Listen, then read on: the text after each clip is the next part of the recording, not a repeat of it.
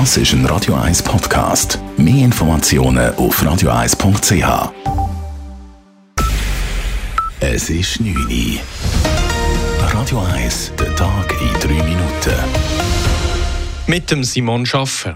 Das Kinderspital Zürich reicht Beschwerde gegen die Rad-WM 2024 ein. Im September des nächsten Jahres wird es wegen des Großevents in Zürich während mehreren Tagen zu starken Verkehrseinschränkungen kommen. Doch diese Einschränkungen wären für den Betrieb des Kinderspitals nicht tragbar, wie Kischbi Stiftungsratspräsident Martin Vollenwieder sagt. Deshalb hat er nun Einsprache gegen die Rad-WM eingereicht. Es kann nicht sein, dass wir während mindestens fünf Tagen äh, völlig abgeschlossen sind, mit Ausnahme von einer Kreuzung, die für die Blaulichtorganisation offen sind. Äh, bei uns äh, sind täglich im Durchschnitt 175 Kinder auf der Notfallstation.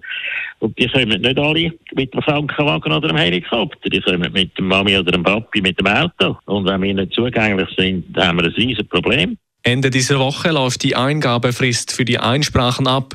Bisher sind 40 Einsprachen bei der Stadt Zürich eingegangen. Vor Ablauf der Frist möchte sich die Stadt nicht zu den Beschwerden äußern. Die Stadtpolizei hat heute Morgen das besetzte Kochareal geräumt. Die Polizei stieß dabei nicht mehr auf Widerstand. Lediglich eine Person hielt sich noch im Gebäude auf und wurde auf eine Polizeiwache gebracht.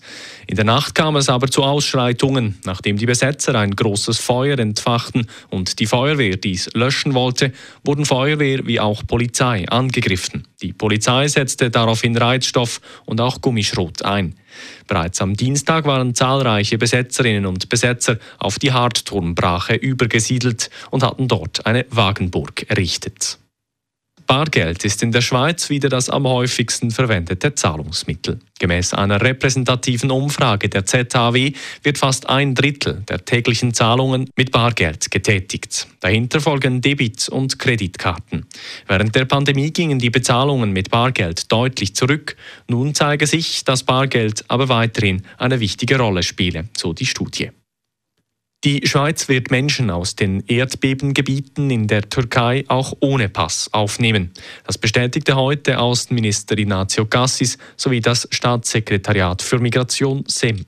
Die Türkei hat bestätigt, dass sie innerhalb 24 Stunden Notfallpässe für die Ausreise in die Schweiz ausstellen wird. Die Schweiz behandelt solche Gesuche prioritär, wenn die Betroffenen Verwandte in der Schweiz haben. Die fehlenden Pässe hatten in der Türkei bei der Ausreise zunächst zu Problemen geführt. Das Außendepartement von Ignazio Cassis hat sich heute zudem kritisch zur neuen Siedlungspolitik von Israel geäußert. In einer Mitteilung fordert die Schweiz Israel auf, auf den Bau von rund 10.000 geplanten Wohnungen im besetzten Gebiet der Palästinenser zu verzichten. Diese Projekte seien völkerrechtlich illegal und könnten die Zwei-Staaten-Lösung gefährden, so das EDA. Auch die USA, Frankreich und Deutschland haben die neuesten Pläne der rechtsorthodox geprägten Regierung von Benjamin Netanyahu kritisiert. Radio 1 Wetter.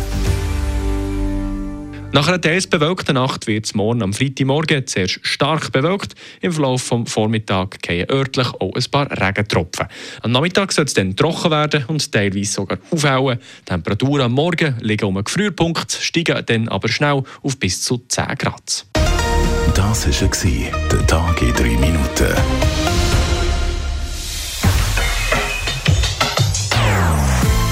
Nonstop das ist ein Radio 1 Podcast. Mehr Informationen auf radio1.ch.